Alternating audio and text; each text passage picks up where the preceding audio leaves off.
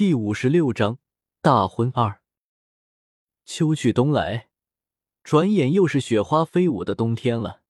这一天，赫连月白下了朝，就赶到了红雪这里。这么大的雪，皇上为何不等雪化了再来呢？红雪见赫连月白一身的雪花，连忙帮他拍打起来。朕见今日的雪下得格外好看，故而想起一件往事，便特地过来看看你。这么说，皇上是想起从前与某位佳人的往事了。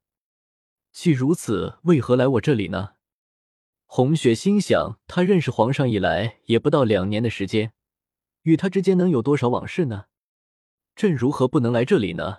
朕记得去年这个时候，那位佳人啊，如何也不肯接近朕，处处躲着朕，可怜了朕这颗心，被他折磨的好难受。终于在一个大雪纷飞的日子里。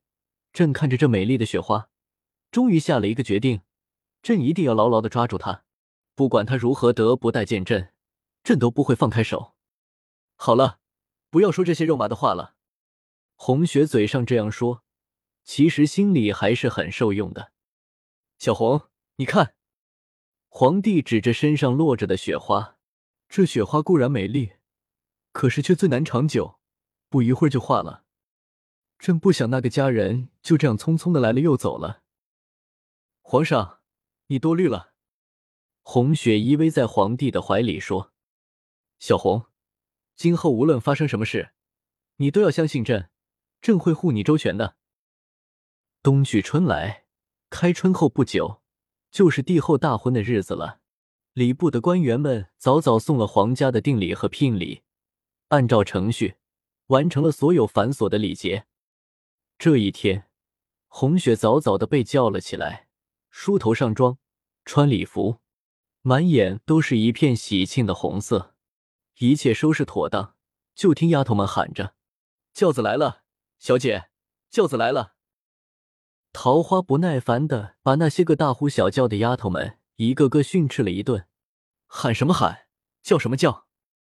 小姐不喜欢吵吵闹闹，都给我安静着点。”桃花。不要怪他们，今天是大喜的日子，他们高高兴兴的才是好事。把准备好的红包给他们一人发一个吧。”红雪笑着说。身着盛装的她，今日格外的美丽非凡。小丫头们听说有红包，顿时高兴坏了。这时，听见一个小丫头惊道：“少爷来了！”红雪闻言，连忙往外看去，果然是沈岩来了。他今天穿着一身淡青色的衫子，打扮的很是精神，只是眼睛深处却露着一丝憔悴。红雪对沈岩笑了一下：“哥哥，你来了。”沈岩勉强的笑了一下：“今天是妹妹大喜的日子，哥哥如何能不来？哥哥来送送你。从此以后，从此以后就再难相见了。哥哥哪里的话，哥哥在家中要好好读书。”高中状元，然后娶一房媳妇，好好孝敬爹娘才是。大喜的日子，不说别的话，来，哥哥背你上花轿。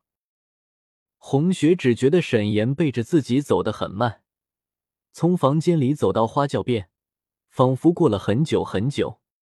红雪伏在沈岩的背上，对他悄声说：“沈公子，你是个好哥哥，那天写给你的几句话是我的错。”我不该如此胡闹的，雪儿，不要说了，就让我好好的背着你走完这一程吧。红雪坐着风光豪华的花轿，从皇宫的正门进了宫，宫门开了又关闭了，短短几分钟的时间，却斩断了一段过往，又开启了新的生活。宫门一入深似海，从此难回自由身。